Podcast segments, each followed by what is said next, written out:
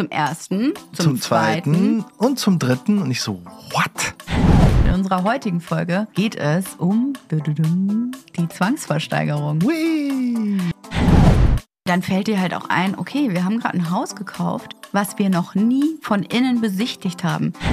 Das Schlimme daran ist ja auch, dir gehört nicht nur direkt das Haus, sondern diese Schulden gehören auch direkt dir. Wir waren in Schockstarre. Hi, ich bin Jessie. Ich bin Johann und zusammen machen wir Maison Journal. Wir kaufen uns ein Haus und nehmen euch mit auf diese Reise. Uh, herzlich willkommen zu einer neuen Folge, eine Woche später und war eine krasse Woche. Es ist einiges passiert, muss man sagen. Ja, vielen lieben Dank für dieses zahlreiche Feedback und die lieben Kommentare, Wünsche und Glückwünsche zu unserer ersten Podcast-Folge. Die Leute sind begeistert, Johann, dass du endlich auch mal dabei bist. Ich bin auch begeistert. Das ist ja das Schöne. Win-Win-Situation. Und ich freue mich so, dass wir wieder hier sitzen. Wir haben eine Babysitterin für unsere Tochter. Die Jungs sind in der Kita. Wir können ja einfach sitzen und ganz in Ruhe reden und na, euch dran teilhaben lassen, weil in unserer heutigen Folge geht es um die Zwangsversteigerung. Whee! Aufreigendes Thema. Aufreißendes Thema. Aufregendes Thema. Gott, ich bin so aufgeregt. Ja, ich war auch sogar aufgeregt, weil eine Zwangsversteigerung, ich weiß ja nicht, was du dir darunter vorstellst, aber ich hatte da ja nie wahnsinnig positive Vibes. Also immer wenn ich an eine Zwangsversteigerung gedacht habe, dann hatte ich so RTL 2 Erinnerungen, wo der Gerichtsvollzieher an die Tür klopft und die Wohnung leer räumt, weil irgendjemand seine Miete nicht gezahlt hat. Also Zwangsversteigerung ist wirklich ein negatives, eine negative Konnotation. Finde ich auch, aber irgendwie hat man trotzdem auch diesen Versteigerungsgedanken. Also halt aus irgendwelchen Filmen, wo man halt diese Schildchen hochhebt und irgendwie eine Million für das goldene Ei bietet der dritte, der Mann aus der dritten Reihe halt irgendwie sowas. Deswegen irgendwie spaßig und aufregend, aber halt mit so einem komisch bitteren Beigeschmack, weil es ja eine Zwangsversteigerung ist.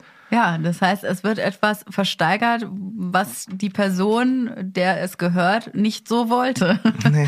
aus verschiedenen Gründen. Also das, was ich eben aus dem Fernsehen kannte, ist dieses typische Rechnungen nicht bezahlt und dann wirst du irgendwo rausgeklagt. Ne? Also oftmals äh, holen ähm, ja, werden die Mieter rausgeholt irgendwo mit dem Gerichtsvollzieher oder es wird halt was verkauft, wenn du einfach deine Rechnung nicht begleichen kannst. Ne? Das war ja auch die Angst, die wir hatten. Das ist halt jetzt irgendwie jemandem gehört, dessen Leben quasi so ein bisschen daran zerbricht, dass dieses Ding jetzt halt irgendwie weg ist, also dieses Haus veräußert wird und der damit halt nicht klarkommt und du bist ja dann quasi schuld, also halt zumindest mit Schuld. Klar kann man sich denken, wenn wir es nicht gekauft hätten, hätte, hätte es jemand anders gekauft, aber ja, das, das schwingt schon mit. Nee, das hatte ich überhaupt nicht. Also ich dieses Drama, was dahinter ist, das fand ich natürlich auch sehr interessant. Ich bin Journalistin, ich bin auch neugierig und ich habe immer Bock zu wissen, was ist da wohl richtig, was ist da wohl passiert. Habe ein bisschen viel Bibi Blocksberg mit Color Kolumna früher gehört, glaube wow. ich. äh, ja, meine erste Berührung ja, mit einer Journalistin. Und ähm, habe deswegen natürlich auch schon immer gedacht, boah, es ist schon interessant zu wissen, was muss passieren im Leben, dass es zu einer solchen Zwangsversteigerung kommt. Aber erstmal auf die Idee zu kommen, daran überhaupt teilzunehmen, muss man vielleicht auch mal erzählen, weil unsere Häusersuche war einfach so unheimlich frustrierend. Ich meine, in der ersten Folge haben wir es ja ein bisschen erzählt, wer wir sind und dass wir halt unendlich lange gesucht haben nach einem Haus und in Berlin sind uns einfach die Möglichkeiten ausgegangen, ganz einfach. Volle Kanne. Also ich habe ja auch mal den Vergleich gezogen zu der Mietwohnung, äh, zu der Kaufwohnung, die wir haben. Da gab es immer mal wieder Angebote, mal als wir das angeguckt und dachte, hm, nee, nicht so gut, ja, wir suchen noch ein bisschen weiter, war okay, aber man will ja auch was Geiles haben und so. Beim Haus gab es das überhaupt nicht. Also überall, wo wir mal waren, ist man hingefahren und dachte, hierfür wollen die eine Million? Hierfür? Und dann bietet jemand, während wir da sind, 300.000 Euro mehr für eine Bruchbude. Und ja, man wirklich. denkt, der Immobilienmarkt ist im Arsch. Katastrophe. Wir werden nie ein Haus finden. Und dann wird man irgendwann auch verzweifelt und äh, fängt mal an, bei Zwangsversteigerungen reinzuschauen. Ich weiß noch, dass es immer so komische Angebote gab für Kataloge, die man kaufen soll. Mhm. Also da draußen sind so ein paar äh, Leute unterwegs, die wollen einem halt einen Katalog verkaufen für 29 Euro im Monat als Abo, dass du als erster die oder als erste die ganzen Versteigerungen in deiner Stadt erfährst. Dabei gibt es eine Webseite dafür, wo du das alles komplett einsehen kannst. Ist total crazy, ja, oder? Ja, das ist so ein Scam-Ding tatsächlich. Also beziehungsweise ist halt ein Modell, wo sich Leute dran bereichern wollen, was man halt nicht braucht. Also, keine Ahnung, vielleicht ist das für Leute, die kein Internet haben. Ja, nee, zuerst dachte ich, vielleicht sind da wirklich noch andere Versteigerungen nee. drin. Aber tatsächlich ist es so, dass es äh, eine Webseite gibt, die heißt zvgportal.de. Die sieht aus wie aus den frühen 90er Jahren. Da haben die vom Design nie wieder was dran verändert. Richtig Auch schön. Richtig, richtig schön. So wie Amazon. oh. nie was dran verändert. Einfach wahnsinnig erfolgreich damit. so wie es aussieht. Und auf dieser Webseite stehen halt sehr, sehr kompliziert diese Zwangsversteigerungstermine der hiesigen Amtsgerichte drauf. Also wirklich für deutschlandweit findest du da für jede Stadt und für jeden Bezirk die jeweiligen Versteigerungen. So, und wenn du es da schon mal durchgeschafft hast, äh, landest du dann irgendwo bei Häusern oder bei ähm, Familien, äh, oder äh, Einfamilien-, Zweifamilienhäusern. Und da habe ich einfach so wöchentlich angefangen, mir immer so die neuen Termine anzugucken. Und diese Termine sind oftmals Einzimmerwohnung wird zwangsversteigert, Garage in hast du nicht gesehen, wird versteigert oder auch mal ein Mehrfamilienhaus für einen geschätzten Wert von drei Millionen. Also da waren jetzt auch nie Objekte dabei, wo man dachte, das wäre für uns wirklich mal tatsächlich spannend. Nee, ja. überhaupt nicht. Also das war auch eine sehr deprimierende Arbeit. Ich meine, es ist ja auch so eine Verzweiflungstat gewesen. Ne? Man kriegt ja immer Tipps von Leuten, so wenn man ein Haus sucht, was man machen soll. Klar, so in der in der eigenen Community irgendwie spreaden. Freunde fragen, dass irgendwie äh, halt, dass alle Leute wissen, ach ja, der sucht ein Haus und falls jemand was hört, dass sie dann irgendwie Bescheid sagen. Es gab ja auch skurrile Tipps, Boah, wie zum Beispiel, dass man sich mit Bestattungsunternehmen anfreunden soll, weil ja. die immer rauskriegen, wo halt alte Leute sterben. Aber das war uns ein bisschen zu morbide, das haben wir natürlich nicht gemacht. Also als Witz ist es irgendwie nett, aber Furchtbar. wir haben von jemandem erfahren, der tatsächlich darüber ein Haus gefunden hat. Also der hat jetzt nicht aktiv, äh, ist er auf der Suche nach Bestattungsunternehmen gewesen, sondern ein Freund von ihm war zufällig Bestattungsunternehmer und er hat darüber ein Haus gefunden. Ist natürlich eine krasse Story, wollten wir nicht machen, aber das zeigt so ein bisschen, wie, äh, wie, wie lost man war oder wie man halt irgendwie ein Jahr lang dachte, okay, es gibt nichts, wir finden nichts. Und dann nee. haben wir uns halt irgendwann mit Zwangsversteigerungen beschäftigt. Genau. Wobei ich glaube, dass äh, die Butze, die wir jetzt gefunden haben, war die nicht sogar auch auf äh, Immobilien Scout? Ja, die wurde auch auf den großen Oder auf einem anderen Portal. Die wurde auf den großen Portalen eingestellt von diesen Scam-Dingern, die halt ihren Katalog für 30 Euro im Monat verkaufen wollen. Ah. Die stellen immer die ganzen Zwangsversteigerungsobjekte mit so Fake-Fotos rein und sagen dann, du kannst aber hier meinen Katalog kaufen wenn, äh, wenn du mehr wissen willst über die Versteigerung. Und am Anfang habe ich das überhaupt nicht verstanden. Und dann war das Haus, auf das wir geboten haben, auch immer wieder mal drinne. Dadurch wusste ich eben, ne, dass das äh, tatsächlich echt ist sozusagen und habe das dann auch auf dieser ZVG-Portalseite gefunden. Und da findest du das ähm, Haus dann ja unter wirklich wenigen. Also es war dann wirklich in einem Stadtteil, wo ich dachte, oh, interessant, da habe ich noch nie ein Haus gesehen. Und da äh, könnte ich es mir wahnsinnig gut vorstellen. Und vor allen Dingen, es hatte auch ähm, von den ganzen Unterlagen, die dabei waren, auf jeden Fall ganz interessant geklungen. Eigentlich waren wir gar nicht so scharf drauf, weil das Haus mit 115 Quadratmeter Wohnfläche ausgeschrieben war. Für uns viel zu klein. Ich glaube, wir haben uns das auch nur angeguckt, weil halt der Garten so groß war, dass man dachte, okay, lass uns das, also das war sowieso auch bei den Versteigerungen, glaube ich, das einzige Objekt, wo man dachte, das wäre was Interessantes und zwar, weil man halt wieder anbauen kann oder komplett abreißen und neu bauen. Also wir mhm. haben uns da auch noch nicht damit beschäftigt, was sowas überhaupt kosten würde. Nee, da war Sondern haben nur so gedacht, okay, ist ein großes Grundstück, lass es mal angucken. Ja, Lage, ne, voll interessant für uns. Dann haben wir uns das, äh, die Adresse steht ja immer dabei, dann sind wir da mal dran vorbeigefahren und waren so ein bisschen aufgeregt. Ich weiß noch, das war ein hm. schöner sonniger Tag im August oder Ende August letzten Jahres und ähm, haben dann so von außen geguckt und man will ja auch nicht so also wir wussten ja nicht, ob da jemand drin lebt oder nicht. Und wir haben es dann so halb versteckt, weil man nicht will, dass ja, man gesehen wir wird. Sogar, so. Wir sind sogar zweimal dahin gefahren, weil wir uns zum ersten Mal nicht getraut haben, mal so in den Garten reinzugehen. weil man noch nicht wusste, wohnt da noch jemand? Ist der irgendwie sauer? Machen das hier ganz viele Leute? Ist ja auch ätzend, wenn du irgendwie dein Haus versteigerst und dann kommen plötzlich irgendwie dreimal in der Woche irgendwelche Leute und stehen bei dir im Garten und wollen sich ein bisschen was angucken. Zwangsversteigerungstourismus halt, ne? Kennt Super man ja. lukrativ. In Corona-Zeiten. Richtig schön. Ja, wir waren echt so ein bisschen wimschig und haben mal so an der Seite so reingelugt und es war ein Grundstück, was schon sehr, äh, also sehr, sehr wild aussah. Man sah, okay, da wurde seit Jahren nichts am Garten gemacht. Ja. Aber das Häuschen sah super schnuckelig aus. Aber ey, mad props an dich, weil du warst die Mutige, die sich irgendwann dachte, komm, ich gehe da jetzt mal rein. Ich gehe da einfach rein, Johann. An der Seite, so einmal vorsichtig, weil. Ich habe Schmiere gestanden. Ich habe wirklich, ich habe vorne gestanden wie so ein, wie so ein Schuljunge und habe gedacht, nein, nein. Du, als ob irgendwie, so jetzt sind Zwölfjährige, die was klauen wollen, Süßigkeiten klauen im Supermarkt. Einer steht Schmiere, so kam ich mir ein bisschen vor. Ja, dieses Haus einmal von außen anzugucken, das hat schon in mir so ein bisschen was ausgelöst, weil ich dachte, boah, das wäre schon geil, weil das ist das erste Mal, dass es eine Lage hat bei einer Zwangsversteigerung, die interessant wäre. Es sieht irgendwie süß aus, die Gegend ist cool, da sind irgendwie nette Leute auf den Straßen. Die älteren Leute haben einen sofort gegrüßt, als wir da so rumgelugt sind.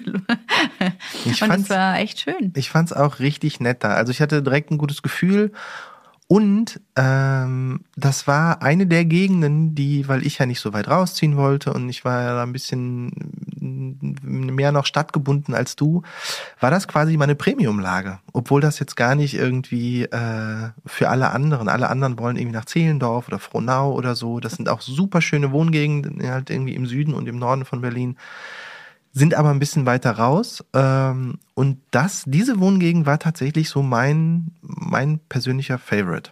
Ja, wir haben uns übrigens entschlossen, nicht zu sagen, wo genau das Haus liegt. Es liegt auch so ein bisschen an der Privatsphäre unserer Kinder tatsächlich und äh, wollen das jetzt einfach nicht so weit ausschmücken. Ich hoffe, ihr habt da Verständnis für. Aber die Lage ist für uns halt, ja, wie man immer sagt, Lage, Lage, Lage. Und für uns einfach perfekt gewesen. Genau. Ne? Und deswegen haben wir angefangen, uns das so ein bisschen weiter vorzustellen. Und als wir das angeguckt haben, hat es bei mir langsam schon so im Bauch gekribbelt. Und dann weiß ich immer, uh, wir sind ja auf, der, auf dem richtigen Weg. Und dann bin ich äh, ein bisschen interessierter geworden und habe angefangen, mir Gutachten durchzulesen. Weil, wenn so eine Zwangsversteigerung eingestellt wird, dann gibt es da immer ein Gutachten, was erstellt wurde, um einen Verkehrswert des Hauses zu haben. Also zu sagen, okay, das Haus ist geschätzt 500.000 Euro wert, bei uns war es leider ein bisschen mehr, äh, dass man einfach weiß, wo das, äh, wo die Gebote wahrscheinlich liegen werden weil in Berlin wird es keine Versteigerung geben, was die jetzt großartig unterm Verkehrswert weggeht. Also dafür haben einfach schon zu viele Leute davon Wind bekommen und ähm, ne, für eine gute Einschätzung, was eine Immobilie wert ist, ist dieser ist dieses Gutachten wichtig. Und da stehen stehen dann so ein paar Hinweise auch drin. Und in unserem Fall war es so, dass eben zwei Parteien gegen eine weitere geklagt haben.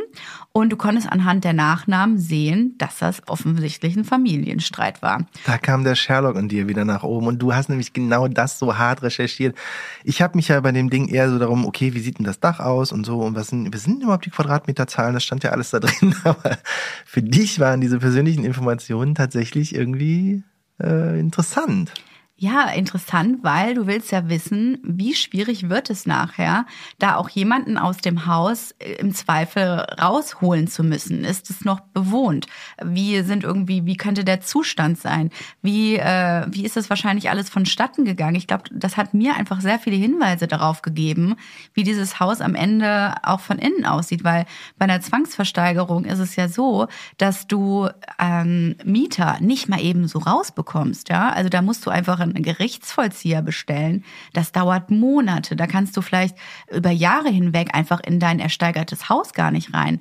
Dadurch, dass ich aber herausgefunden habe, dass es ein Familienzwist ist und die Dame, die äh, auch in dem Haus noch lebte oder eben nicht mehr lebte, äh, auch Eigentümerin ist, hat eine ganz andere Kiste draus gemacht, weil du Eigentümer viel, viel einfacher aus der Immobilie rausbekommst, als wenn es nur ein reiner Mietvertrag wäre.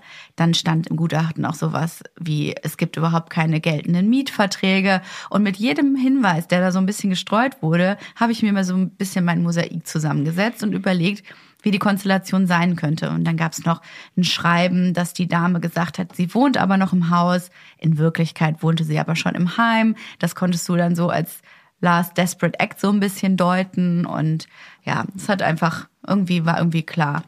Ich fand krass, dass du dich so hart damit beschäftigt hast, weil das war noch zu einem Zeitpunkt, wo ich dachte, ja, das wird ja eh nichts. Also warum sollten wir diese Versteigerung gewinnen? Das ist äh, unmöglich. Es ist ein relativ großes, äh, also ein sehr großes Grundstück gewesen, was man mit Sicherheit auch hätte teilen können.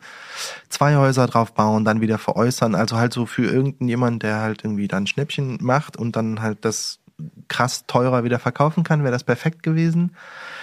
Deswegen, ich habe mir das relativ halbherzig durchgelesen, dieses Gutachten, und dachte, ja, kommt so ein bisschen in Frage, finde ich ganz interessant, wusste so alle Eckdaten, wusste, dass sich das für uns bis zu einem bestimmten Punkt lohnt. Aber ich war da emotional gar nicht so eingebunden wie du und war auch gar nicht so äh, hinterher, wirklich jede Information da rauszuziehen. Das habe ich erst später gemacht mit dem gleichen Gutachten.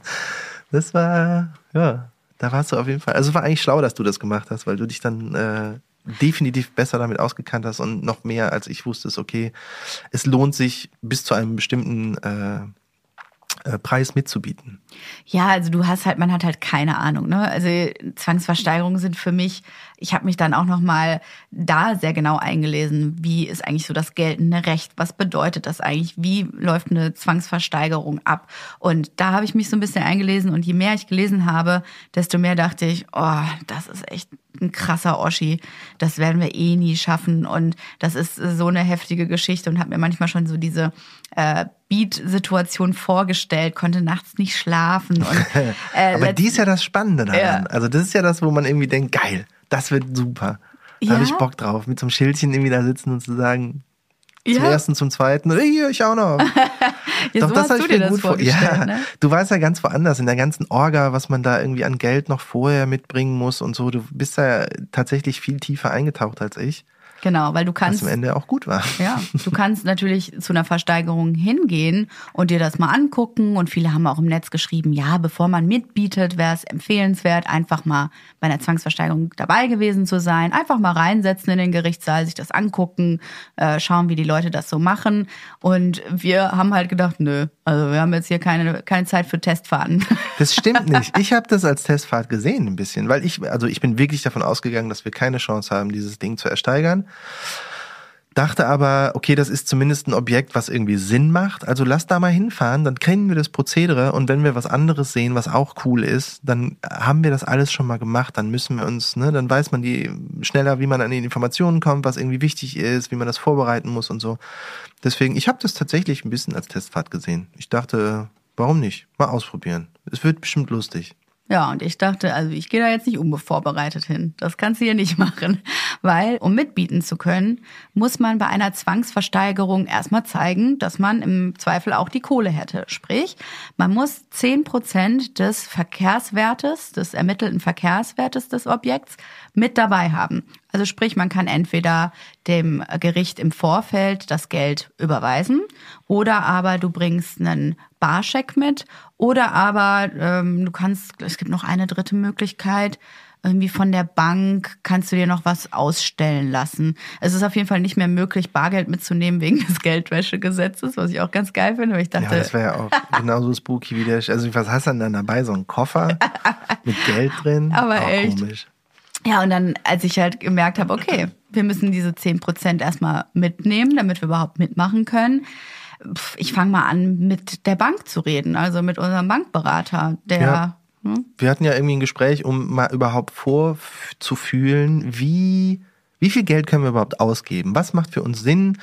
Wir kannten uns durch unsere Wohnung ja äh, schon so ein bisschen aus, was halt Sanierungen angeht. Deswegen, das konnte man einigermaßen grob so im Kopf überschlagen, was irgendwas kosten wird. Und dann halt mit dem Kaufpreis zusammen. Aber wir mussten dann halt noch rauskriegen, bis wohin können wir überhaupt gehen? Was sagt die Bank, ähm, was wir überhaupt so an Kreditrahmen zur Verfügung hätten?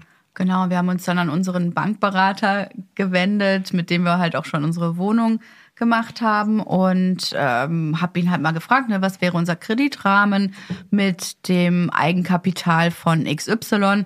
Ich hatte immer schon wieder ein bisschen Geld angespart und wusste halt, ne, ist ja klar, je mehr Eigenkapital du hast, desto höher kann auch der Kredit ausfallen. Äh, die haben sich dann wieder die ganzen letzten drei Jahre unserer Steuer angeguckt und der hat mir dann so Pi mal Daumen eine Nummer genannt. Und dann dachte ich, ja, cool, dann haben wir das ja schon mal. auch total blauäugig, weil im Nachhinein hatten wir. Da kommen wir dann noch zu. Oh, wir hatten weder eine stehende Finanzierung noch sonst irgendwas. Es ging dann alles von vorne los. Werbung. Heute für HelloFresh. Mit der HelloFresh Box bekommt ihr frische Lebensmittel in der richtigen Menge und dem passenden Rezept nach Hause geschickt, denn es gibt die frischen Zutaten, die ihr wirklich braucht und es gibt keinen Food Waste. Die Rezepte sind ausgewogen und die recycelbaren Transportverpackungen halten alle Lebensmittel frisch. HelloFresh setzt dabei auf regionale Erzeuger und achtet auf Saisonalität, ganz ohne künstliche Zusatzstoffe oder Palmöl. Hey, und mal ehrlich, das Einkaufen fällt einfach weg. Man spart sich den Stress im Supermarkt, den ich ja ohnehin immer versuche zu vermeiden mit unseren Kindern. Und man hat eben zwei Fliegen mit einer Klappe geschlagen. Man kann selber kochen, aber muss nicht einkaufen gehen. Wir haben HelloFresh ja jetzt schon öfter getestet und am Wochenende hatten wir das rauchige Süßkartoffelchili mit Babyspinat und veganem Joghurtdip. Das war so lecker. Sogar die Jungs haben es gegessen und die essen sonst nie Spinat. Denen ist es gar nicht aufgefallen. Und für das Abendessen heute steht auch schon eine Box fertig. Ich durfte auswählen. Im Maison Janelle gibt's deshalb heute Honig-Teriyaki-Burger an knusprigen Sesam-Kartoffelspalten. Geil!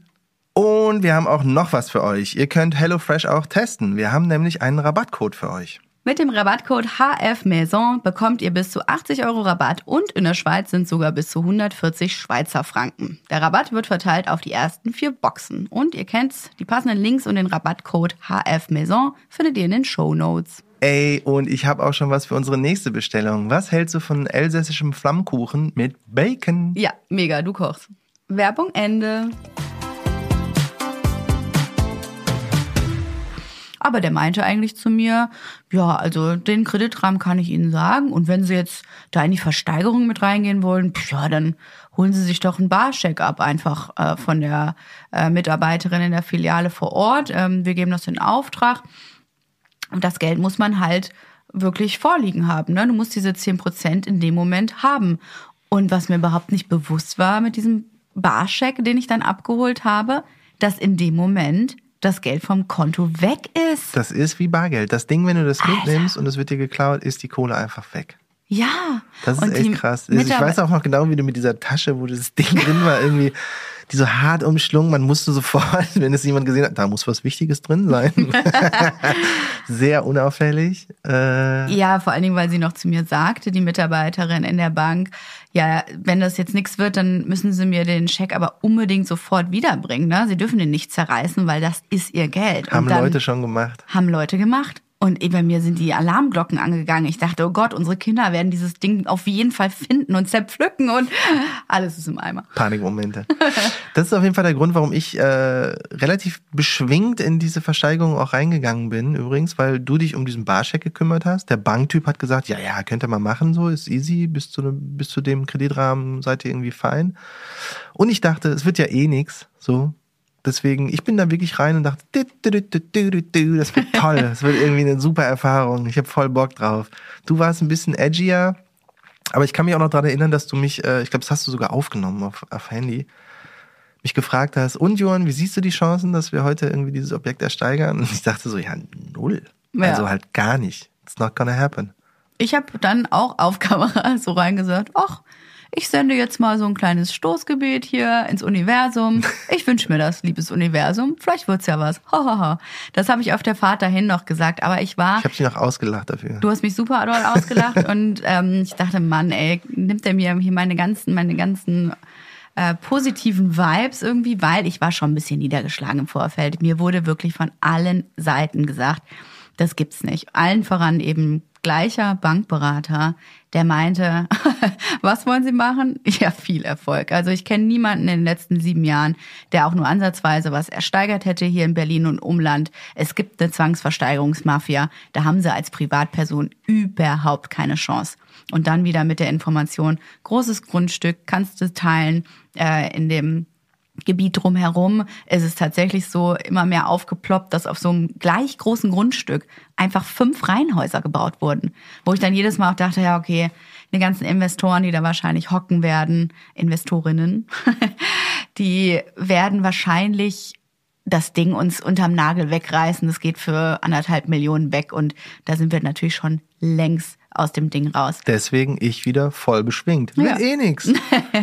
Was mache ich mir in den Kopf? Wir können mitbieten, es wird total toll. Schlau war aber, dass wir uns äh, im Vorfeld, und das sollte auch jeder machen bei einer Versteigerung, ähm, halt ein Maximalgebot uns quasi selber gesetzt haben. bis dahin können wir gehen. Alles andere wäre Quatsch. Und da war auch das Einzige, wo ich halt mal äh, das Ding so ein bisschen gewälzt habe, dieses Gutachten und irgendwie dachte, okay, was macht Sinn, was wird wohl der Umbau kosten, wie sieht denn der Keller aus und so.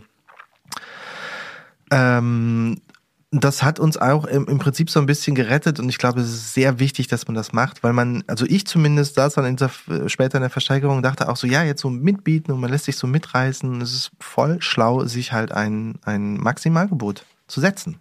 Ja, ich habe dann auch diese Situation vor Augen immer gehabt mit diesem Maximalgebot wie bei irgendeiner krassen Versteigerung von Schmuck oder bei Sotheby's oder du sitzt dann da und dann ruft noch ein Investor das Telefon an und ruft dann aus dem auf nochmal irgendwie und drei Millionen. und so habe ich mir das auch vorgestellt, dass man dann irgendwann so beschwingt ist und einfach sagt, nee, ich mach 3,5. du, ich kann mir das super gut vorstellen. Ich also, auch. weil am Ende ist es ja auch bei, bei den Beträgen, denkt man sich ja auch sofort, ja, ob das jetzt irgendwie 2.000, 3.000 Euro mehr kostet, das macht bei dem Betrag auch kaum was aus. Das ist ja quasi nichts. Aber wenn du das zehnmal hintereinander denkst Exakt. und halt die anderen, die mitmachen auch, dann bist du plötzlich bei einem Betrag, wo du denkst, oh fuck, das können wir uns überhaupt nicht mehr leisten. Ja, ja, man wird da so mitgerissen, ne? Deswegen, Deswegen echt, so was man sich vorher überlegt hat, wirklich in Stein meißeln und da nicht drüber gehen. Ja, und ich habe irgendwo gelesen, dass man sich bestenfalls auch eine ungerade Zahl aussuchen sollte. Weil bei Versteigerungen wird natürlich gerne immer so, ich sag mal, in die Tüte gesprochen, diesen Zehntausender Schritten erstmal ge, ge, ne, geboten. geboten oder in den Fünftausender Schritten. Aber wir haben uns dann überlegt, wir nehmen einfach eine ungerade Summe. Einfach, um es ein bisschen lustiger zu machen und äh, einfach für uns auch so ein bisschen äh, einen Stopp zu haben. Ja, und das haben wir uns aufgeschrieben, auch ins Handy eingetippt und das war, glaube ich, ganz gut. Und auf dem Weg dahin zu der Zwangsversteigerung an dem Tag, also ich war schon wirklich ein bisschen aufgeregt, weil ich halt dachte, stell dir mal vor, das wird jetzt was. Wir haben extra ähm, unsere Tochter bei deiner Mama abgegeben, die war in der Stadt. Wir waren dann noch frühstücken und dann habe ich noch so ein bisschen erzählt, was ich heute so mache in die Kamera und ähm, haben äh, unsere Tochter dann abgegeben. Ich habe noch eine Bekannte auf der Straße getroffen, die dann zu mir meinte, ach echt, ihr geht zu einer Versteigerung? Krass, weil ich habe auch vor 15 Jahren was bei einer Versteigerung äh, ersteigert. In Hamburg war das, glaube ich. Das waren aber noch ganz andere Preise und da gab's halt noch nicht so diese krasse Mafia. Sie meinte, also heute kannst du Versteigerungen leider knicken, aber viel, viel Erfolg. Ich schon wieder voll beschwingt. Okay, wird eh nicht.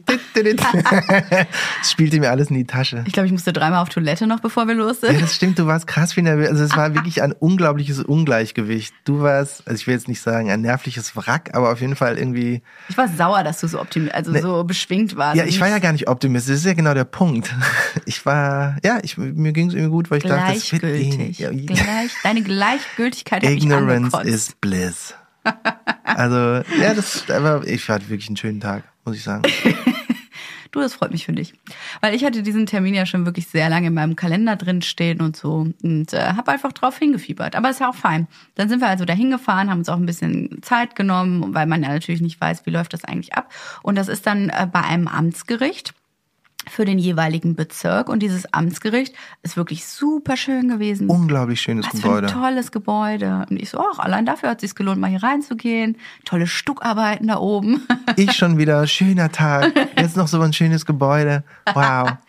Hat sich schon gelohnt, die Fahrt hierhin. ja, wirklich. Und dann stehen wir da in diesem Vorraum und da saßen irgendwie schon so ein paar Leute. Und ich guck mich so um und es kam immer mehr, muss man leider sagen, Männer, die so auf ihren iTab, äh, iPads rumgetippt haben. Und ich so, oh fuck. Du, als es irgendwie, als oh, da schon fünf Mist. Leute saßen, habe ich gedacht, ey, es geht, also der einzige kleine Lichtblick, den ich noch hatte, um dieses Ding doch irgendwie zu ersteigern, dachte ich, wäre, wenn da jetzt nur zwei, drei Leute sind mit uns, weil halt irgendwie keiner so eine Versteigerung mitmacht, weil ja immer gesagt wird, schaffst du eh nicht, äh, die Kredite gehen nicht klar und was auch immer. Ja, und Corona natürlich. Ne? Genau, ne? oder Leute kriegen das nicht mit oder stehen im Stau, was auch immer. Mhm. Dachte ich so, okay, wenn es nur so zwei, drei Leute sind, dann wird das vielleicht was, dann kann man mal darüber nachdenken, aber dann waren es irgendwann fünf und irgendwann so zehn und dann dachte ich, ey, komm Nee. Letzten Endes waren das 30 Leute. Ja. Und ich dachte, boah, ey, das gibt's doch einfach nicht. Die haben sich alle über diese schnoddrige 90er Jahre Website hier durchgefudelt. Alle sind irgendwie so desperate wie wir. Alle können das offensichtlich. Wir sind nicht die Einzigen. Ja, da war ich dann super aufgeregt und dachte, oh Mann. Und dann kam die Gerichtshelferin und hat äh, gesagt, so jetzt zuerst dürfen die Leute auch aufgrund des Platzes und durch Corona und Abstände nur die Leute rein, die auch wirklich diesen Barscheck dabei haben. Und ich habe es am Anfang gar nicht so richtig gerafft. Und ähm, dann sind wir aber noch nach vorne, so als letztes mit rein und haben uns dann in die zweite Reihe dieses Gerichtssaals gesetzt. Man saß da wie auf so einer Schulbank. Die Leute waren vor uns und neben uns und ich habe mich gar nicht mehr getraut, mich umzugucken, weil ich halt dachte, Konkurrenz. Das waren aber gar nicht so wahnsinnig viele. Wie viel waren das? So sieben oder so? Sieben Leute? die diesen Barscheck dabei hat, weil dann nachher durften ja noch die mhm. anderen mit rein. Stimmt. Die einfach nur gucken wollten, wo wir auch dachten, ach guck mal, das sind die Schlauen, die sich irgendwie so eine Versteigerung mal angucken und nicht direkt mitmachen, Haben sondern nur um zu gucken, ja wie das halt so funktioniert. Ich hätte jetzt gedacht, vielleicht so zehn Leute, weil es konnten ja auch Überweisungen ja. getätigt werden im Vorfeld an das Gericht. Also ähm, das muss halt an dem Tag der Ersteigerung muss das Geld da sein. Ja, aber stimmt, es waren nicht so viele Leute, die dann wirklich aktiv mitbieten konnten. Aber ich habe dann mir die Leute so ein bisschen angeschaut und dachte, hm, der macht bestimmt dies, der macht bestimmt jenes. Warum sitzt der da so weit hinten? Warum redet der noch mit dem Anwalt der Gegenseite? Die haben doch da irgendwas getuschelt. Ach, das war echt. Also das stimmt, einer ging nach vorne, hat mit dem Anwalt der, der äh, Parteien da geredet ne, und hat noch irgendwas. Der hat noch genickt und wir dachten so, nee. Ja, die dann sprechen da irgendwas ab. Es ist vorbei. Nicht ganz koscher hier. Und dann wird bei diesem Gerichtsverfahren erstmal äh, das Ganze eröffnet, dann wird äh, vorgelesen, was ist es für ein Gebäude, nochmal die ganzen Daten werden ähm, vorgelesen und auch welche Grundschuld auf diesem Ding drauf ist. Also das sollte man auch nochmal mit einrechnen in den Preis. Es gibt oftmals eine Grundschuld auf diesem ja, Grundstück oder auf dem Haus. Das habe ich mir dann alles mit aufgeschrieben, fein säuberlich in mein Handy so reingetippt, habe aber ehrlicherweise nur Bahnhof verstanden, habe einfach gar nichts gerafft. Nee, also ich meine, viele Sachen standen ja auch in dem Gutachten so mit drin. Das hat ja auch mal die Eckpunkte davon, den Verkehrswert und so. Das heißt, die meisten Sachen hatte man irgendwie so von gehört, aber ja, es war ein bisschen dröge, fand ich. Ging, wie lange ging das? Eine halbe Stunde hat die irgendwie was erzählt? Ja, ich glaube nicht ganz so lange, eine Viertelstunde vielleicht, ja. Ich fand es erst so richtig spannend, als sie dann sagt, so, dann haben wir das alles geklärt, dann geht jetzt die Versteigerung los. Aber 30 Minuten lang muss geboten werden. Also komme, was wolle, eine halbe Stunde lang, egal bei welchem Gerichtsverfahren, muss geboten werden. Also erst danach kann auch wirklich der Zuschlag erteilt werden. Und man dachte so, was sollen wir denn jetzt hier eine halbe Stunde lang machen? Und das haben alle anderen offensichtlich auch gedacht, weil zehn Minuten lang war in diesem Saal einfach Stille. Ich habe da wirklich, nervös, also ich war immer noch gut drauf, aber so ein bisschen nervös, weil ich dachte, es passiert gar nichts. Warum macht keiner was? Macht doch mal einer was. Ja, und wir beide ja auch so noch tuschel, gefragt, tuscheln. dann hast du noch gefragt, sollen wir als erstes bieten? Und ich dachte so, was ist denn so ein Mindestgebot? Gibt's ein Mindestgebot? Und dann waren wir ein bisschen verunsichert und wollten das halt nicht machen. Und ich dachte auch die ganze Zeit, ist keiner bietet. Also das ging sogar länger. Ich glaube, eine Viertelstunde lang saßen alle nur da. Die anderen total relaxed und wir uns ständig umguckend, was irgendwie los ist. Ja, ich wollte es immer noch so play it cool machen, so nach dem Motto, ey, whatever, okay, dann saß, ist egal. Dann saßen also alle cool da, außer mir, der sich die ganze Zeit nur umgeguckt hat. Ja, passierte nichts. Aber irgendwann ging halt ein Typ nach vorne und hat irgendwie so ein, ich weiß gar nicht, ob es ein Mindestgebot gibt bei sowas tatsächlich, aber halt irgendwie einen Betrag geboten, ging halt nach vorne und musste irgendwas unterschreiben und kam wieder und war damit der erste Bietende. Genau, und hat, äh, glaube ich, ja, 30 Prozent unter dem Verkehrswert geboten. Und ich glaube, das kann die äh, Gegenseite der Versteigerung auch dann erst annehmen. Also der Anwalt, der äh, das Verfahren eingeleitet hat für seine Mandantinnen in der Zwangsversteigerung, äh, muss so ein Gebot am Ende auch abnehmen und sagen, ja, nehmen wir an. Also man kann nicht einfach bieten, sondern die äh, Anwälte konnten eben dann auch sagen, das ist ein Angebot, was wir annehmen. Und dann nickte der nur. Das heißt, es wurde quasi dann angenommen, dass es losgehen kann. Und ähm, dann hat noch jemand geboten. Und als drittes dachte ich dann so, pff, ja, okay, wir bewegen uns hier in hunderttausender Schritten. Ich gehe jetzt mal nach vorne. und dann gehst, äh, bin ich nach vorne gegangen und habe äh, das erste Mal meinen Ausweis gezeigt. Den muss man dann, um mitbieten zu können, zu zeigen. Und eben den Barscheck, um zu zeigen, wir sind liquide, wir können das wuppen. Wobei ich auch denke, ey, 10 Prozent, was ist denn, wenn du den Rest nicht schaffst? Vor allem, wenn man die ganzen anderen Geschichten von uns nachher noch hört. Ja. Also, naja, egal. Egal, aber genau, den Ausweis gezeigt, Ausweis gezeigt, den Barscheck und er sagt so, und was ist ihr Gebot? Und ich so, ähm, ähm, ich war so ganz aufgeregt, ich habe gesagt 650.000 und dachte so, wow, allein diesen Betrag auszusprechen ist ja unfassbar äh. gewesen. Und dann hat sie mir ein Nümmerchen gegeben, aber auf so einem billigen grauen Papier mit der Nummer drei. Dann dachte ich, weil ich die dritte Bieterin war, und dachte, ach, drei ist ja eine gute Zahl, wir haben ja drei Kinder. Und das war alles, was ich dachte. Und damit konnte man dann weiterhin bieten. Also man musste dann nicht jedes Mal nach vorne gehen, sondern wirklich, wie man sich das vorstellt, kriegst diesen Zettel und kannst den dann einfach in die Luft halten und dann wird es, geht es so weiter mit diesem zum ersten, zum zweiten und so weiter. Interessantes Detail ist übrigens noch, weil du alleine nach vorne gegangen bist, weil ich zu schisserig war, glaube ich, gehört das Haus dir. Ich stehe überhaupt nicht auf dem Kauf, auf dem äh, Versteigerungsding. Ich komme überhaupt nirgendwo vor. Es ist einfach, Gottchen, das gehört alles dir. Derjenige, der bietet und der vor allen Dingen den Barscheck vorzeigt oder das Geld überwiesen hat, ist in dem Moment alleiniger Bieter. Du hättest mir noch eine Vollmacht ausstellen können, dass wir gemeinsam bieten. Das hm. wusste ich zum Beispiel im Vorfeld nicht. Das ähm, Oder so wolltest Info, du das einfach nur nicht wissen? Das wollte ich nicht wahrhaben. Ist okay, ist okay. ist ja auch gut, wenn was dir gehört. Jeder so seins. Ich habe halt die Kinder, du das Haus. Hm. Das heißt, ne, ich bin mit diesem Zettel also zurück und dachte, hier, meine äh, Lucky Number Three. Und langsam wurden aber auch so meine Fingerkuppen so ein bisschen feuchter. Ich wurde aufgeregter, weil ich dachte, wow, es ist wirklich real. Ich habe hier so einen krassen Betrag genannt. Krass, ich war übrigens immer noch relaxed, ne? Ich ja? habe bis dahin immer noch gedacht, ist ja witzig. Jetzt machen die das hier mit diesen unglaublichen Beträgen und alle machen irgendwie mit und die werden uns, egal bis wo wir hingehen, weil wir hatten uns ja, wie gesagt, einen so einen Betrag irgendwie als Maximalgebot gesetzt äh, das wird auf jeden Fall darüber gehen. Deswegen, ich war richtig gut drauf. Ich habe auch richtig Spaß gehabt. Ich dachte immer, wer ist jetzt als nächster dran und so. Ich war so ein bisschen irritiert, dass du immer das gesagt hast, wurde mm, irgendwie gesagt, erster zum ersten, zum zweiten, zum dritten und dann hast du erst immer deinen Zettel hochgehoben. Ich dachte, warum denn so spät? Und Jesse, du meinst, ist ja auch spannender. ja, ich dachte, ich mach's wirklich mal so, wie man es aus dem Fernsehen kennt. Ich war auf jeden Fall gethrilled und gut drauf.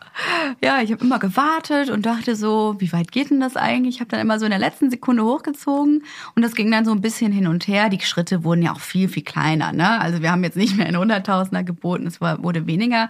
Und vor ja, wie mir, gesagt, am Ende waren das so Dreitausender Schritte oder sowas. Ne? Ja, ungefähr. Und vor mir saß ein Mann und den hatte ich die ganze Zeit ein bisschen auf dem Kicker, muss ich sagen, weil der hatte, ich dachte, das ist so ein Investor. Dann hat er zwischendurch einen Anruf bekommen. Und dann hat er noch irgendwie, kam noch jemand zweites dazu. Und dann dachte ich, hm, vielleicht ist das ein Geldgeber, vielleicht ist das der Bauunternehmer. Ich habe mir schon wieder so Geschichten nee, Du hast wieder Geschichten. Und dann habe ich gesehen, weil er auch so ein Mäppchen dabei hatte. Und dann hat er irgendwie sein Handy da liegen gehabt und dann habe ich gesehen, dass er so zwei Kinder drauf hat. Und dann dachte ich, hm, vielleicht ist er einfach auch nur ein Familienvater oder ne, genau wie wir, der versucht hier für seine Familie ein Häuschen zu finden. Und das hat mir so ein bisschen den Druck in dem Moment rausgenommen. Und dann wurde ich so ehrgeizig und dachte, okay, wir kriegen jetzt die Scheißteil und wir machen jetzt hier weiter. Und ich habe mir schon wieder alles so ein bisschen ähm, überlegt und dann hat man aber auch relativ schnell gemerkt, wir haben weitergeboten, weil wie gesagt, wir hatten ja dieses Maximalgebot. Und plötzlich habe ich nur noch mit einem anderen Mann aus diesem Raum hin und her geboten. Und ich habe mich nicht getraut, mich umzugucken, wie der aussieht und wer das ist, ne? Ich natürlich schon, weil erster Moment, wo ich dachte, wow, shit's getting real. es ist nur noch einer im Rennen und der sah, deswegen habe ich mich umgeguckt, der sah nicht nach einem Großinvestor aus. Also der war halt ein ganz normaler Typ, so wie ich und du. Ja, und dann habe ich auch so ein bisschen gemerkt, oh, mein Puls steigt langsam, ich werde aufgeregter, aber ich ja, ich weiß ja nicht, was ich hier tue. Ich habe noch mal mit dir kurz gesprochen, unser Maximalgebot hast du noch mal eben auf, auf deinem Handy eingetippt. Ich habe es mir noch mal angeguckt und dachte, ja, alles klar, das ist das maximale Ding. Das hauen wir jetzt noch einmal raus und äh, gut ist, ne? Ja, der ist bis kurz vorher gegangen und dann dachten wir, komm, machen wir noch einen bisschen größeren Schritt, als es jetzt die ganze Zeit war mit unserem Maximalgebot und dann sind wir raus und dann ist alles cool. Ja, dann hat man halt alles einmal gegeben, ne? Und hat halt alles ne, so gemacht, wie wir es eigentlich geplant hatten. Dann äh, habe ich halt wieder beim und zum dritten wieder mein Zettelchen gehoben, weil ich dachte, hey, komm zum letzten Mal ein bisschen spannend machen. hab unseren Maximalbetrag geboten. Und dann passierte erstmal nichts mehr super lange. Die Frau sagte dann, möchte jemand noch mehr bieten? Also sie hat und gemacht zum ersten, zum, zum zweiten, zweiten und zum, und ich dachte, ach okay, jetzt kommt einer so wie Jesse die ganze Zeit auch und macht nochmal und sagt, und zum dritten und ich so, what? Werbung, heute für Bergamott. Es geht um Pflanzen und Blumensträuße. Okay, Jessie, das ist mehr so dein Gebiet. Oh ja, das ist mein Gebiet. Ich liebe frische Blumen und Sträuße zu Hause. Ich habe unendliche viele Vasen. Ich glaube, ich habe eine leichte Vasensucht. und ich liebe einfach Blumen, Blumen, Blumen. okay, das ist wirklich mehr dein Gebiet. Aber dafür gibt es zum Glück einen Online-Shop. Bei Bergamott könnt ihr nämlich nachhaltige Zimmerpflanzen, saisonale Blumensträuße oder pflegeleichte Balkonpflanzen ganz easy bestellen. Bergamot arbeitet ausschließlich mit sorgsam ausgewählten Züchtern. Das Atelier selbst kommt aus Paris und kombiniert einzigartige Handwerkskunst mit einem nachhaltigen Ansatz. Die Pflanzen oder Blumensträuße werden innerhalb von 24 Stunden in ganz Deutschland in maßgeschneiderten Verpackungen geliefert. Und zudem gibt's gerade eine neue Outdoor-Kollektion von Bergamot mit tollen Balkonpflanzen wie Olivenbäumen oder Eukalyptus und hochwertigen Accessoires für eure Terrasse oder den Garten. Ja, einfach auf bergamot.de gehen mit dem Code Journal10 bekommt ihr nämlich 10 Euro Rabatt. Journal10, alles groß und zusammengeschrieben. Ihr wisst, wie es läuft. Den Rabattcode und den Link findet ihr in den Show Notes. Werbung Ende. Okay, das war echt da super strange. Schießt mir so Blut in die Ohren und ich werde so langsam so richtig krass nervös. Ja. Und das ist der Moment, wo ich dachte, wow, wie sah denn dieses Haus überhaupt nochmal aus? Waren wir da? Ich habe nochmal mein Handy genommen, Fotos angeguckt und gedacht, wow, wow, wow. Und äh, dann hat sie aber nochmal gesagt, jetzt frage ich noch ein letztes Mal, gibt es niemanden mehr, der bieten will? Ich dachte, ach so, okay, die kennen das Prozedere, irgendjemand wird jetzt nochmal irgendwas sagen. Und sie sagte so, dann verkauft. Ich konnte und ab es da habe ich nur noch so Rauschen auf den Ohren gehabt. Ja. Nichts mehr hat, gehört und gedacht, uah. Sie hat wirklich mit diesem, wie nennt man den Knüppel hier? Hämmerchen. mit dem Gerichtshämmerchen? Nee, das gibt einen anderen Namen, oder?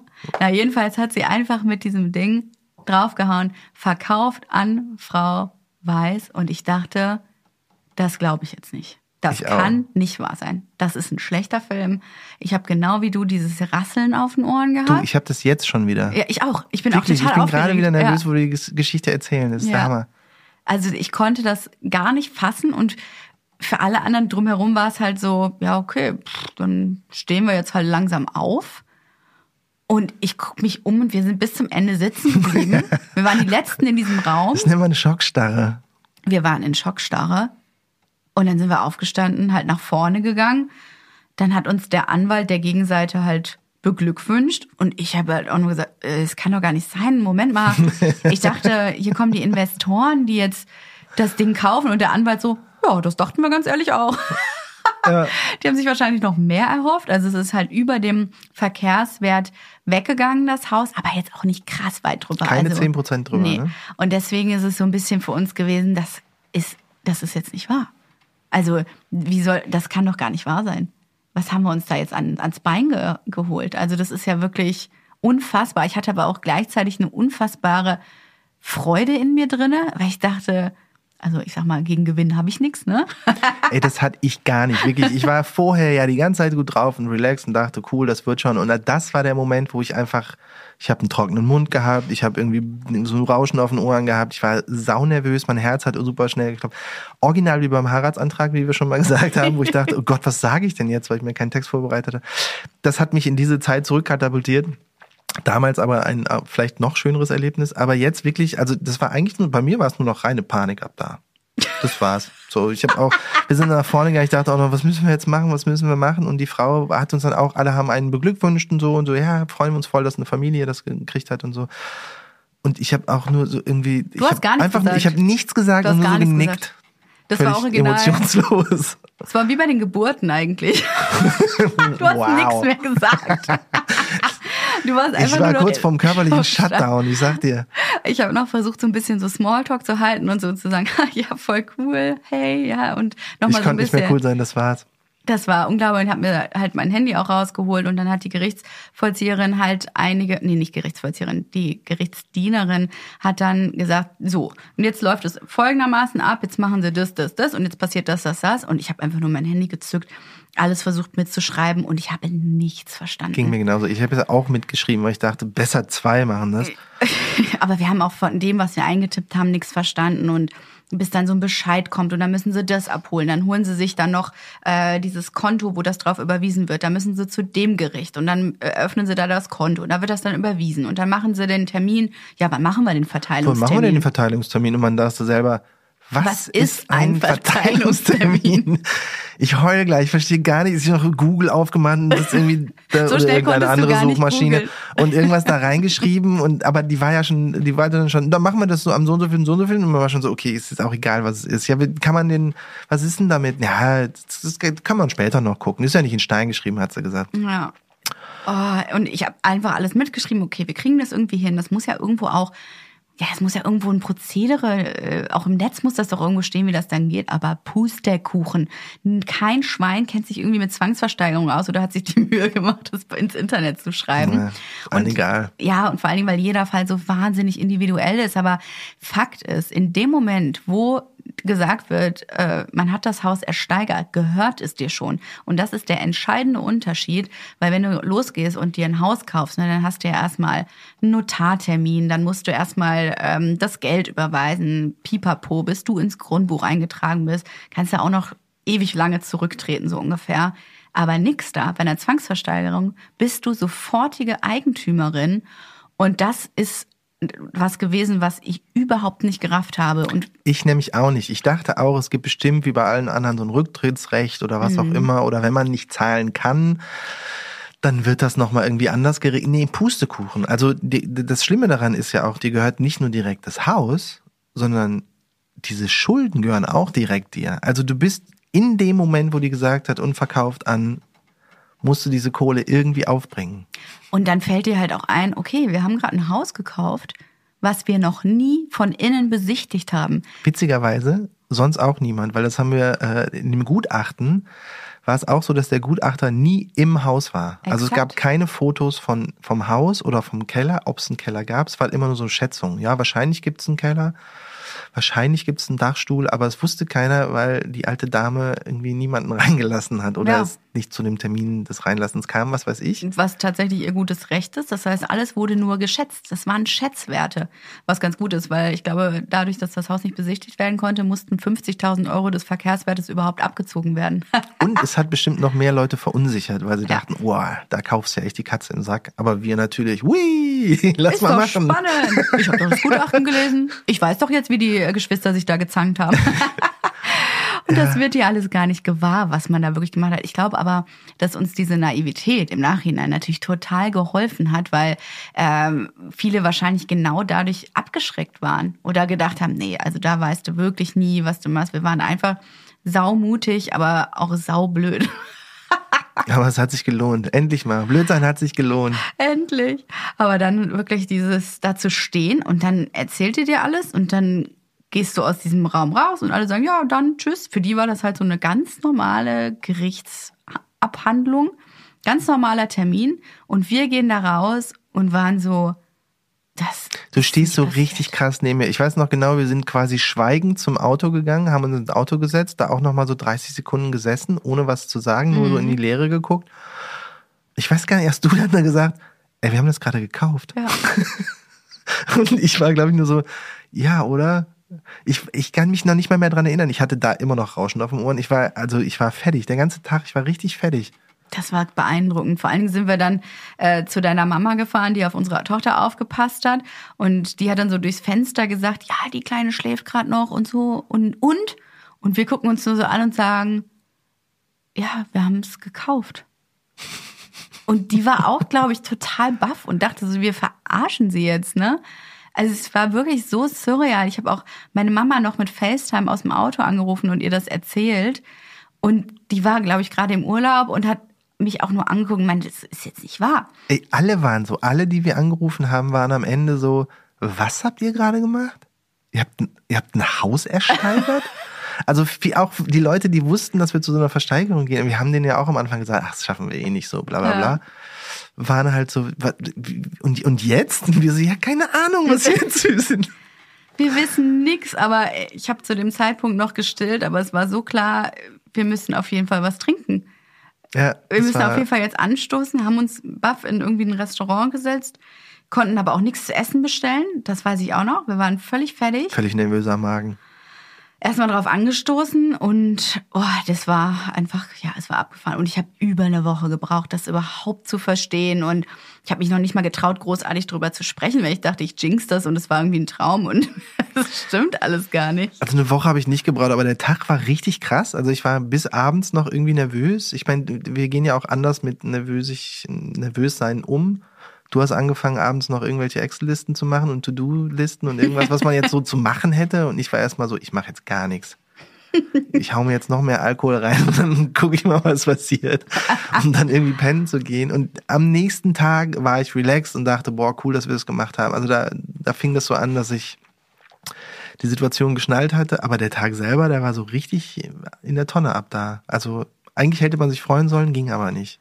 Ich hatte ja am nächsten Morgen Gott sei Dank meine Excel-Tabelle schon fertig und war deswegen so ein bisschen, okay, wenn der Kopf sortiert ist, dann werde ich das ja alles hinkriegen. Ich fange jetzt an zu recherchieren. Wir gucken jetzt mal, wie es irgendwie weitergeht und haben dann das da organisiert, dass wir diesen Zuschlag äh, vom Gericht abholen können und haben dann direkt einen äh, Termin gemacht, um so ein Hinterlegungskonto einzurichten. Hinterlegungskonto ist dafür da, dass dort das Geld überwiesen wird, weil das Gericht es ja verfügt und das gibt es dann später weiter an die äh, an die Versteigerungsgemeinschaft. Also wir müsst, mussten es halt erfüllen, dass das Geld dort eingezahlt wird, weil Juicy Detail Natürlich machen die das nicht kostenfrei, ne? Also so ein Gericht gibt dir ja quasi nicht kostenlos ein Konto.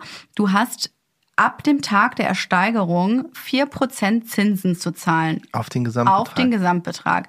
Das heißt natürlich, je länger du brauchst, diese Kohle zusammenzubekommen, desto mehr Zinsen musst du zahlen. Und das hat mich so ein bisschen, ja, ich sag mal, angeschubst, äh, zu sagen, okay, wir müssen jetzt richtig Druck auf dieses Thema geben. Hab auch am selben Tag sogar noch eine E-Mail an, unseren, an unsere Bank geschrieben, dass wir es ersteigert haben und wie es jetzt bitte schön weitergeht. aber es war, die haben ja gesagt, es geht schon in Ordnung. Ja, ja, also war natürlich nicht so, aber ich habe halt gedacht, okay, wir müssen jetzt sofort loslegen mit diesem Kredit und schon mal das Geld, was wir noch übrig haben, direkt auf dieses Hinterlegungskonto zu setzen, weil dann ne, hast du weniger Zinsen, die du zu zahlen hast. Und habe dann schon mal angefangen, Geld dahin zu überweisen, nachdem ich das eingerichtet hatte da vor Ort. War übrigens auch wieder ein sehr schönes Amtsgericht. Also die Gebäude, die machen tatsächlich Spaß. Das haben die raus. Ja, da musste ich auch durch so eine Sicherheitskontrolle und ähm, das hat irgendwie Spaß gemacht, da auch mal wieder vor Ort zu sein. Aber ja, habe dann angefangen, Geld dahin zu überweisen, damit man nicht diese vier Prozent im Nacken hat, so krass. Und tatsächlich dieser Barscheck, der wurde auch direkt dorthin geschickt und ähm, das heißt, das Geld war von meinem Konto einfach weg. Und das war auch unerwartet, muss ich sagen. Ne? Mhm. Mm, klar, du rechnest natürlich damit, dass du Eigenkapital reingeben musst. Aber bei mir war einfach diese Kohle, diese zehn Prozent von einem auf den anderen Tag weg von meinem Konto. Da musste ich auch erstmal wieder so ein bisschen anfangen zu rechnen, überlegen, okay, wo haben wir nochmal Geld zusammenkratzen möglichst, auch für laufende Ausgaben etc. Das war nämlich mein Geschäftskonto. Boah, das war einfach. Es war ja auch krass. unerwartet. Wie gesagt, wir haben ja nicht damit gerechnet, dass, ja. wir, das, dass wir den Zuschlag kriegen. Also nee. es war ja so. Einfach nein. Sehr viele Sachen, die auf einen irgendwie einprasseln. Ja, aber super gut zu wissen, dass eine Zwangsversteigerung auch mal einen positiven Ausgang haben kann. Aber echt. Also Und nach dem ersten Schock, also jetzt retrospektiv, mega geil, dass wir das gemacht haben. Mega geil, dass wir es geschafft haben. Also ja. was wir, glaube ich, vergessen, hat doch haben wir wohl gesagt, dass ja unser Maximalbetrag tatsächlich auch der Betrag war, den wir am Ende geboten haben. Hm. Das heißt, der Typ, der noch mitgeboten hat, hat halt da aufgehört und der wusste ja auch nicht, dass das unser Maximalgebot ist. Weil Stimmt. wenn er jetzt irgendwie 1000 Euro mehr geboten hätte, hätten wir wahrscheinlich gesagt, so nee. Hundertprozentig hätten wir aufgehört, weil da musst du halt wirklich strikt sein und auch strikt mit deinem Budget sein. Sonst äh, stürzt man sich da womöglich in Schulden. Krass auf Kante genäht. Ja, ja, da kommt ja auch noch die Grunderwerbssteuer drauf die in Berlin ja relativ hoch ist bei 6,5. 6,5 Prozent. Genau, ist, glaube ich, die höchste Grundsteuer in ganz Deutschland übrigens. Schön. Danke, Berlin. die kommt noch drauf und du sparst dir dann halt noch so ein paar Notarkosten, aber da kommen nachher auch nochmal so viele Kosten bei drauf. Also Gerichtskosten, die man zu zahlen hat und dann doch irgendwann Notarkosten. Also man muss schon wirklich ein bisschen äh, Puffer einplanen bei diesem Maximalgebot. Ja, das Gute ist, das hatten wir ja tatsächlich gemacht, weil wir das aus dem Wohnungskauf irgendwie noch kannten, was da alles noch mit oben drauf kann, äh, draufkommt. Da wären wir eigentlich schon bei unseren drei Learnings. Eigentlich haben wir unsere drei Learnings von Zwangsversteigerungen schon preisgegeben, würde ich sagen, oder? Das stimmt. Aber komprimiert zusammengefasst kann man sagen, das erste, der erste wichtige Punkt bei einer Zwangsversteigerung ist, die 10 Prozent sollte man bar dabei haben, um mitbieten zu können. Das ist natürlich genau. das Wichtigste. Man sollte sich im Klaren sein, wie viel Geld man überhaupt selber hat. Kann man überhaupt diese 10 Prozent gerade mitnehmen? Man sollte schon mal über die Finanzierung im Vorfeld gesprochen haben, wissen ganz klar, was sein Maximalgebot ist bei der mhm. Versteigerung und versuchen im Vorfeld möglichst viel über das Objekt herauszufinden. Also wirklich recherchieren ohne Ende, dass man da das Risiko einfach ein bisschen minimiert. Das stimmt. Ich, also dieser, der Plan, schon mal eine Versteigerung mitgemacht zu haben, äh, ohne selber mitzusteigern, erschließt sich mir übrigens nicht so richtig. Also es wäre mhm. vielleicht irgendwie interessant gewesen, aber auch sehr unbefriedigend. Gehst halt dahin, guckst dir die Leute an. Deswegen, ähm, ich finde, das muss man nicht unbedingt machen, wenn man sich dieser anderen Sachen bewusst ist. Also dass man ein Maximalgebot hat, dass man halt irgendwie das vorher einigermaßen cool kalkuliert hat, weil das Prozedere an sich ist ja jetzt nicht so super aufregend. Nee, also das kann man sich, ja, braucht man nur unseren Podcast hören, weiß schon, wie es läuft. Eben. Nächstes Mal könnt ihr einfach mitbieten, wenn Zack, ihr ein gutes seid Objekt ihr informiert. habt. ja, das ist nichts für schwache Nerven, das ist auch schon mal ganz klar. Also selbst wenn man denkt, man ist cool, dann sollte man noch stärkere Nerven haben. Das äh, war auch klares Learning. Und ja, viele sagen auch, dass man sich im Vorfeld natürlich über äh, die Bebauungsmöglichkeiten ein Bild machen sollte. Also sprich, äh, vielleicht mit Nachbarn sprechen oder ähm, bei der Nachbarschaftsbebauung schauen, wenn man einfach was vorhat mit der Immobilie ähm, oder vielleicht auch sogar mit dem Bauamt sprechen. Es gibt sogar die Kontaktdaten der Anwälte in diesem Gutachten, die hätte man auch anrufen können für weitere Details zu diesem Versteigerungsverfahren. Also man kann da schon einfach noch ein bisschen mehr recherchieren und äh, ja, möglichst viele Informationen einhalten. Und man sollte wissen, es ist einfach ein Gerichtsverfahren. Es ist ein Gerichtsverfahren. Da gibt's nicht irgendwie so ein bisschen so, ja, Larifari. Da gibt's ganz, ganz strikte Vorschriften, ganz strikte Fristen und Regeln. Und man sollte es wirklich auch wie ein Gerichtsverfahren behandeln was wir im Vorfeld nicht gemacht haben. Nö. Also als wir das mal, als wir irgendwas ändern wollten, hat die Frau, die Amtsrichterin ja auch sofort gesagt, es ist ja kein Bazar hier. Nee, die meinte zu mir, wir sind doch hier nicht in der Shopping Mall. Also. ich so, ja, äh, ja, ich dachte, ich frage trotzdem mal nach, nett. Ich habe übrigens so viel telefoniert wie in meinem ganzen Leben noch nicht im Nachhinein. Ich hasse telefonieren aus irgendeinem Grund. Und weil ich es jetzt so viel gemacht habe in den letzten drei Monaten mit Ämtern und hast du nicht gesehen, Leuten zu sprechen oder auch mit den Anwälten von den, äh, von den Angehörigen war es wirklich so, okay, keine Scheu mehr zum Telefonhörer zu greifen. Das ist eigentlich ganz geil. Endlich Profi im Telefonieren. da fällt mir ein, bevor wir jetzt Schluss machen, die Geschichte, dass wir danach nochmal zum Haus gefahren ja, sind. Ja, wollte ich gerade noch erzählen. Das müssen wir noch machen. Man überlegt ja die ganze Zeit, wer waren denn jetzt die Leute, die in dieser Gerichtsverhandlung gesessen haben? Okay, sind das auch Leute, die lernen wollen, was das für eine, wie das Ganze funktioniert? Aber es stellte sich heraus, dass viele Leute einfach auch an dem Objekt interessiert waren, oder? Wir sind halt nach der Versteigerung nochmal zum Haus gefahren, um uns das genau anzugucken und äh, haben eine Frau auf dem Fahrrad getroffen, die uns entgegenkam und die meinte, ach, die neuen Besitzer. Und wir schon so, äh? wie schnell spricht sich das denn rum? Wir haben das erst vor einer Stunde ersteigert, wie kann das sein? Und das, dann merkte man auch, dass ihr das so ein bisschen unangenehm war, aber die war tatsächlich voll nett und so, aber die meinte dann, oh ja, ey, ich bin normalerweise gar nicht so übergriffig, aber äh, sie war halt auch bei der Versteigerung und dann dachte ich so, ach so, ey, es tut mir voll leid, wahrscheinlich hat sie mitgeboten oder wollte das auch bieten. Die meinte, nee, nee, wir waren nur daran interessiert, wer die neuen Nachbarn werden. Tatsächlich Aber, direkte Nachbarin, direkt ja. das Haus daneben, was natürlich mega war. Dann konnte man sich direkt schon mal den Namen notieren und äh, noch schon mal nett nachfragen, auch für eventuelle Rückfragen später oder Gewerke, was weiß ich, weil die auf jeden Fall ein neueres Haus da äh, sitzen hatten und die haben auch Kinder, auch in unserem Alter. Also es war total cool. Aber jetzt weiß man im Nachhinein, wer so die Leute sind, ne? Ja, also und das war auch voll nett und hätte man vielleicht auch im Vorfeld übrigens machen können, weil die hatte ein paar Informationen. Also mal abgesehen davon, dass man die jetzt fragen könnte, welche Schulen sind denn hier in der Nähe gut und so, weil die auch Kinder hatte, äh, wusste die auch, ob dieses Haus noch bewohnt ist oder nicht. Exakt, genau. Die konnte uns tatsächlich noch ein paar äh, wichtige Informationen irgendwie zuschustern.